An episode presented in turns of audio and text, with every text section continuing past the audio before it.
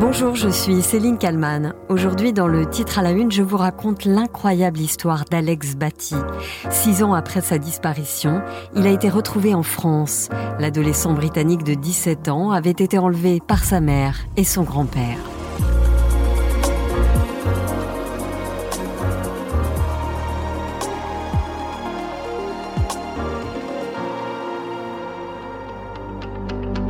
Cela faisait six ans qu'elle espérait ce moment. Suzanne Caruana, 67 ans, a pu serrer son petit-fils dans ses bras. Un moment tant attendu par cette femme qui était devenue la tutrice légale du garçon avant sa disparition. Anne Lorbance, envoyée spéciale de BFM TV à quelques kilomètres de Manchester. C'est un heureux dénouement quelques jours avant Noël. Six ans après euh, sa disparition, Alex Batty a retrouvé euh, ce samedi soir sa grand-mère euh, Suzanne. Six ans qu'il n'avait pas échangé, qu'il n'avait pas pu la serrer dans ses bras. Car il y a six ans, cette grand-mère est plongée dans l'angoisse, l'inconnu, l'attente insupportable.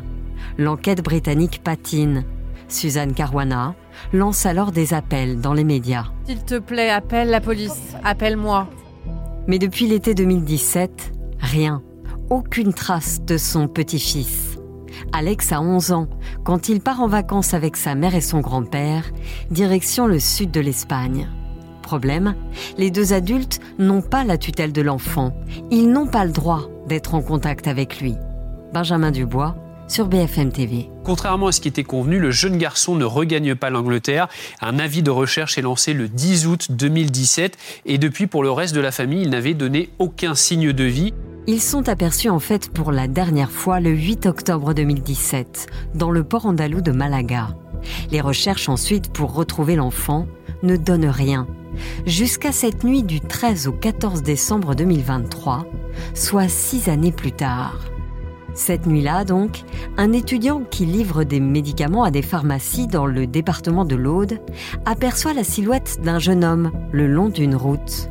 Fabien se confie à Maxime Switek sur BFM TV. Et en gros, je le croise une première fois. Euh, je l'ai vu avec euh, une planche de, skate sous le bras, un sac à dos, une lampe torche et, euh, et, un sac à... Enfin bref, normalement on va dire. Et je me suis dit c'est bizarre, il est 3 heures du matin, il pleut. Il est tout seul au bord de la nuit euh, entre deux villages qui sont à un quart d'heure, enfin une demi-heure de distance euh, les deux. Vraiment dans un coin vraiment perdu où là ça, ça, ça m'intrigue quoi. Fabien décide alors de s'arrêter et commence à questionner l'adolescent demandé s'il allait bien, qu'est-ce qu'il faisait là, euh, s'il avait besoin d'aide en fait, euh, s'il voulait que je le dépose à un village euh, après. Donc au départ il me croyait pas, enfin pas qu'il me croyait pas trop trop, mais bon il, était méfiant on va dire. Donc du coup je lui ai montré l'intérieur du camion, je lui ai montré la, quand je lui, enfin les bacs que j'ai livrés de la pharmacie. Donc là après il m'a il m'a cru quoi. Mais bon, il était quand même un petit peu stressé. il n'était pas choqué, il était très très fatigué. L'adolescent est très fatigué, car cela fait plusieurs jours qu'il marche. Au départ, il décline son identité en affirmant s'appeler Zach. Puis très vite, il finit par donner son vrai prénom à celui qui le recueille en pleine nuit. Une fois qu'il a, eu confiance, il m'a donné son vrai prénom. Et il m'a dit qu'il s'était fait kidnapper par sa mère euh, il y a cinq ans au Maroc, qu'après il était en Espagne et que là ça faisait deux ans qu'il était euh, en France dans une dans une communauté euh, spirituelle un peu peu bizarre, avec sa mère qui elle aussi est un peu, un peu bizarre, un peu illuminée. En réalité, Alex est donc cet enfant, recherché depuis six ans. Le garçon contacte alors immédiatement sa grand-mère, sa tutrice légale. L'étudiant lui prête son téléphone. Elle dit euh, Bonjour grand-mère, c'est moi Alex, je suis en France à Toulouse, j'espère que tu vas recevoir ce message, je t'aime, je veux rentrer à la maison. Fabien, l'étudiant toulousain, contacte aussi le 17, lorsqu'il comprend que ce jeune Anglais est recherché par la police britannique depuis 2017. L'adolescent accepte donc d'être conduit à la gendarmerie.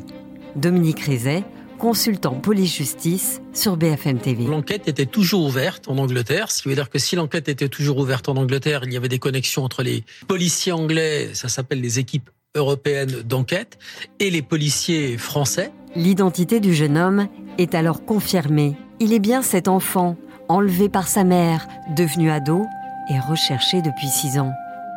Il raconte alors aux enquêteurs son périple. Les éléments qu'il nous a donnés, euh, c'est euh, son itinéraire entre euh, la France, l'Espagne, le Maroc, des changements de vie, une vie nomade, une vie en autonomie et une vie en communauté. Ce mode de vie, c'était un mode en autonomie où il se déplaçait de lieu en lieu en vivant de, de petits travaux avec des panneaux solaires et un potager. Une vie nomade aux côtés de sa mère, Mélanie Batty, qui n'en avait pas la garde. Le père de celle-ci, à leur côté pendant six ans, serait décédé il y a six mois. Jusque-là, Alex Batty a donc voyagé, suivant sa mère et son grand-père dans leur périple. L'Espagne d'abord, le Maroc pendant deux ans, puis entre 2020 et 2021, le trio rejoint le sud de la France. Tous les trois vivaient dans une communauté spirituelle, selon les termes employés par Alex Batty, et rapportés ici par le procureur de la République adjoint de Toulouse, Antoine Leroy. Il décrit, euh, sans qu'on puisse euh, évoquer le terme de secte, lui-même emploie le terme euh, de communauté spirituelle, toujours dans des endroits où se trouvent des grandes maisons, où se trouvaient plusieurs familles, toujours à peu près dix personnes, qui entraient, qui sortaient, qui n'étaient jamais les mêmes. On apprend au fil de l'enquête que l'adolescent a séjourné dans un gîte à plusieurs reprises, dans le petit village de Champs-sur-la-Glie dans l'Aude. Les propriétaires expliquent dans un communiqué qu'Alex Batty se faisait appeler Zach. Il était question qu'il séjourne chez nous quelques jours ou semaines dans une formule type workaway, dans laquelle il contribuait à la maintenance du gîte en échange du logement et du couvert. Il était soigneux et avait à cœur de participer à la vie du gîte quand il était là. Il avait une chambre pour lui seul, l'accès à Internet à volonté et était totalement libre d'aller et venir. Nous l'avons aidé à trouver une école, mais il avait besoin d'une pièce d'identité qu'il ne possédait plus. Les propriétaires du gîte affirment alors avoir proposé de le conduire au consulat du Royaume-Uni. Le garçon, dans le village, était connu. La maire de la commune l'avait aperçu à plusieurs reprises. Sa maison se situe juste à côté du gîte, où a vécu le garçon. Je peux dire que c'était quelqu'un de gentil, quelqu'un que je voyais souvent, qui me faisait coucou, mais comme il ne parlait pas français et que moi je ne sais pas parler anglais. Voilà, il allait au jardin, il allait dans sa chambre, je voyais monter l'escalier.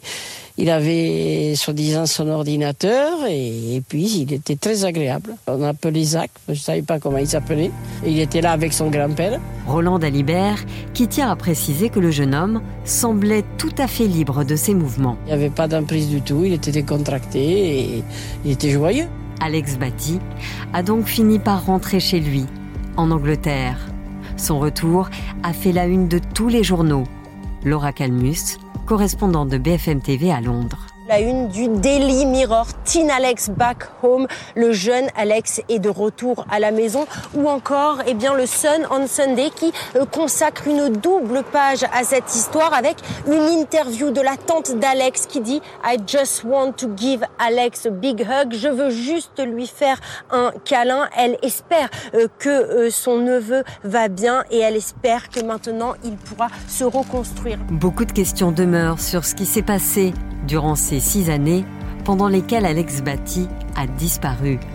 Les enquêteurs britanniques vont continuer d'interroger l'adolescent, notamment pour comprendre pourquoi il ne s'est pas manifesté plus tôt.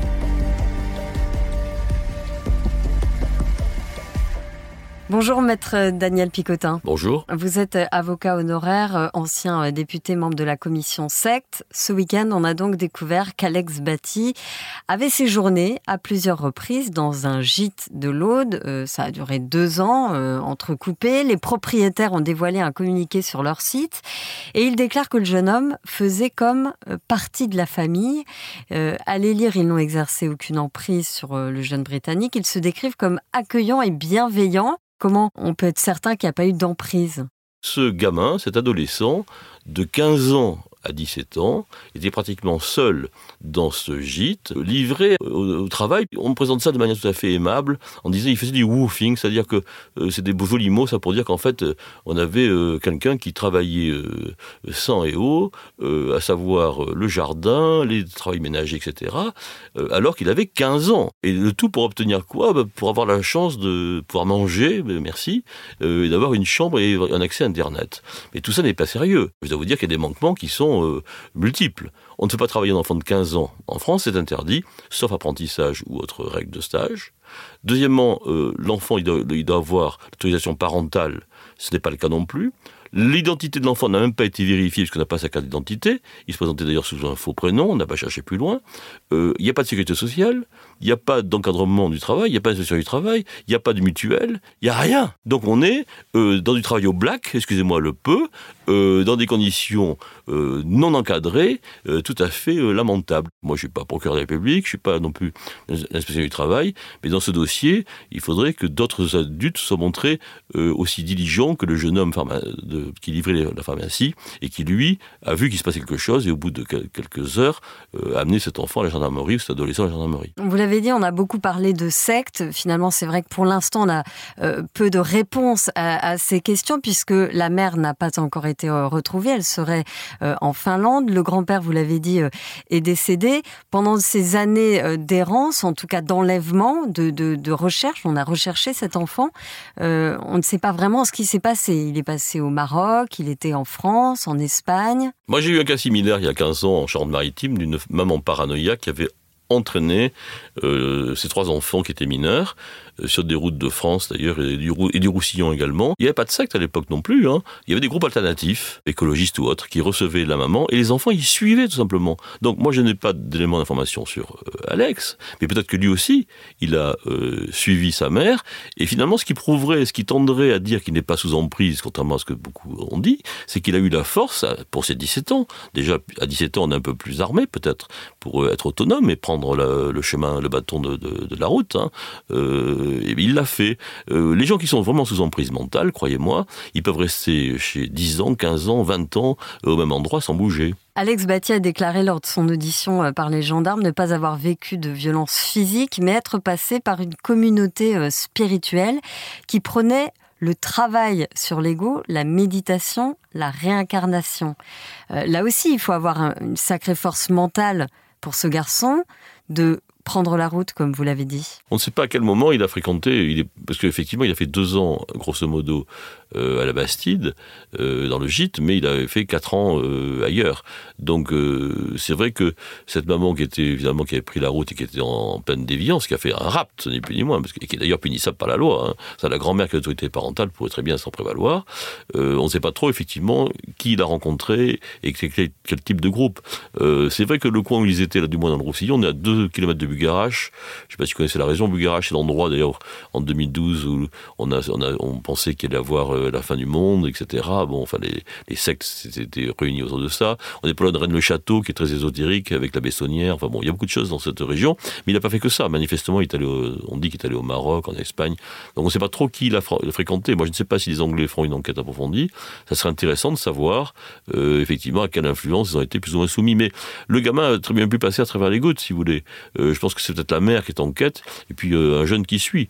Dans le cas qui m'est occupé, moi, il y a 15 ans, c'était ça. Les enfants n'ont pas été Vous parliez tout à l'heure euh, de ces sectes. euh, alors, vous avez employé le mot écologique, mais on peut employer d'autres mots. Ces sectes-là, ces petits groupes, euh, se multiplient en France. Vous diriez qu'il y en a plus qu'avant? Alors c'est vrai que moi j'ai participé au travail parlementaire de 1995 et euh, avec les renseignements généraux on avait arrêté euh, 800 sectes, euh, des milliers de de- d'adeptes etc.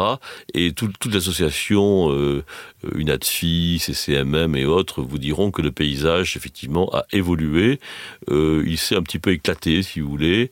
Alors il y a toujours les grands groupes, hein, euh, Scientologie, etc. existent toujours, elles ont toujours des sièges, euh, rutilants d'ailleurs, euh, mais euh, il y a une espèce de dispersion de groupes avec des soins thérapeutiques, hein, si je peux dire, euh, déviants si vous voulez, sur le territoire. Voilà.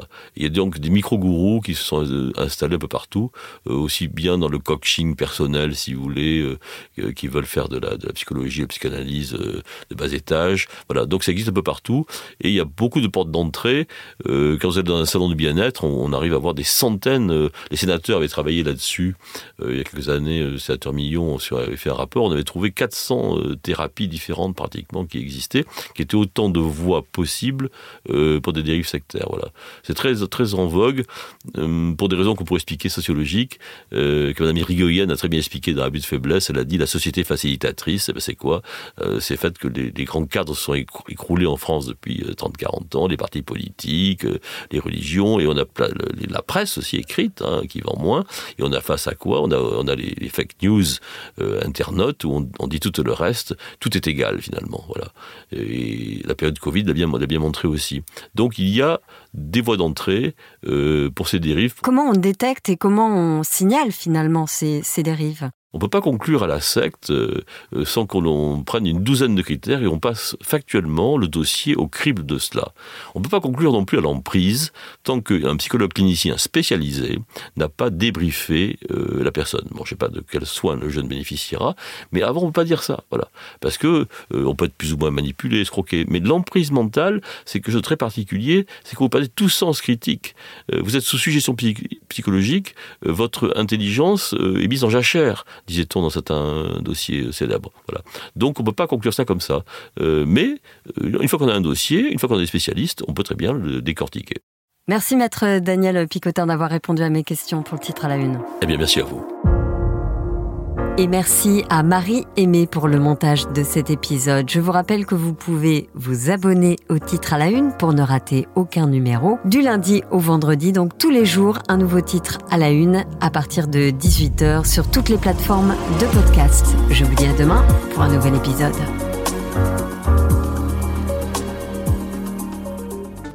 Vous avez aimé le titre à la une, alors découvrez la question info. Dans l'épisode du jour, on parle de l'alerte lancée par la Ligue contre le cancer sur la consommation d'alcool des jeunes durant les fêtes de fin d'année. Si boire quelques verres à Noël ou au réveillon est une pratique courante pour de nombreux Français, les jeunes y sont aussi exposés et souvent très tôt. Mais concrètement, quelle est la relation entre les jeunes et l'alcool, notamment durant les fêtes? On pose la question à Roselyne Dubois, journaliste à BFM TV. La question info, c'est à retrouver en podcast sur bfmtv.com et l'ensemble des plateformes d'écoute.